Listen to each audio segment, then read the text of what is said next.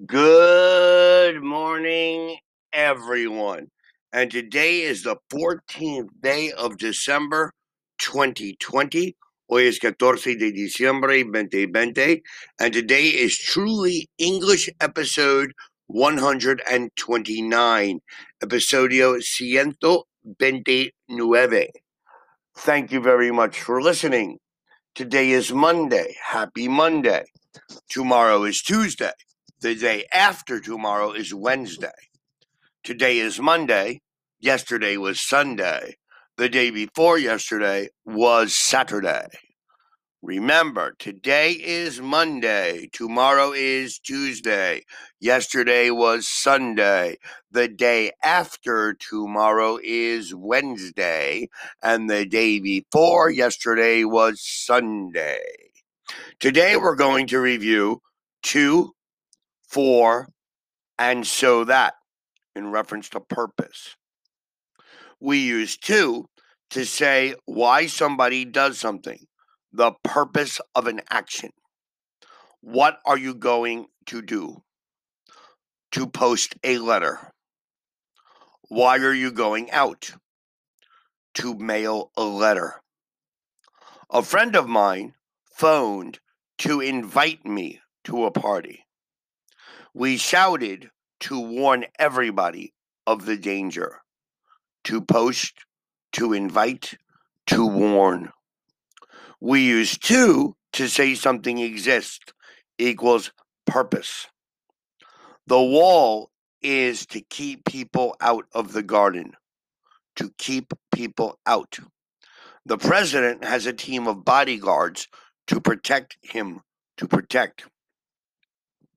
We use to to say when we when or what can be done or must be done with something. It is difficult to find a place to park in the city center. To find a place to park. Would you like something to eat? Have you got much work to do? I am getting lonely. Is there nobody to talk to? I need something to open the bottle. Also, money, time, chance, opportunity, energy, courage, etc. to do something. They gave us some money to buy some food. Do you have much opportunity to practice your English? I need a few days to think about your proposal to practice, to think, to buy. Okay, we're going to use for and to as a compare. Compare this for plus the noun. I'm going to Spain for a holiday. I'm going to Spain to learn English. For a holiday or to learn English. What would you like for dinner? What would you like for dinner? What would you like to eat? ¿Qué quieres para cenar? ¿Qué quieres para comer? Casi la misma pregunta, but different. In one pregunta, we use for, and in the other, we use to. Let's go to the pool for a swim. Let's go to the pool to have a swim.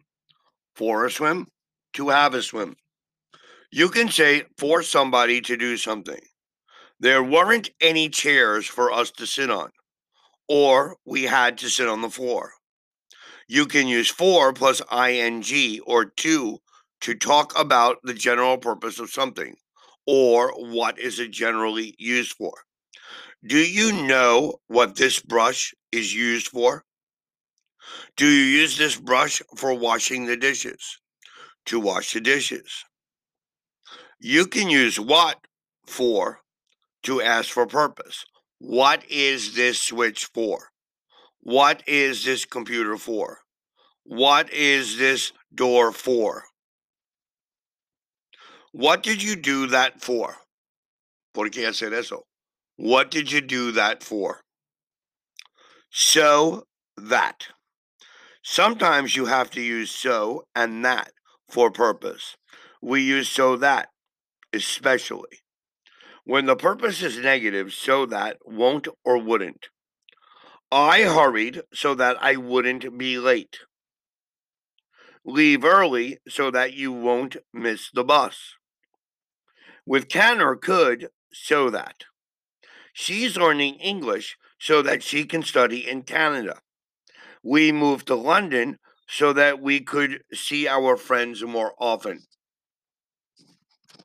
I bought a house so that I can invest. I study every day so that I can be more intelligent. We understand so that. I shouted.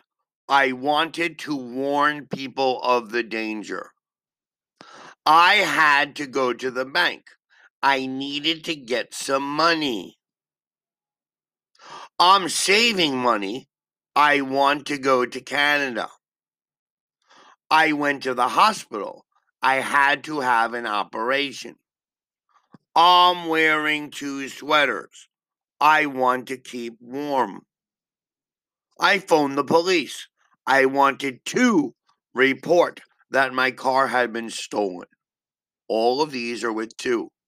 To keep, to report, to go, to have, to get, and to warn. Please take a moment out of your day and study this. Study how we use these words. It's very important that you do repetition. The more you could repeat an example, the easier it is for you to remember it. That is why every time I create a podcast, I say today, yesterday, tomorrow, the day before yesterday, and the day after tomorrow. This will help everyone that's listening to always remember that. If you do the same with today's lesson or any lesson, I promise you'll never forget it. Thank you for listening to Truly English Podcast. Have a wonderful Monday. And please remember to study. Thank you. Goodbye.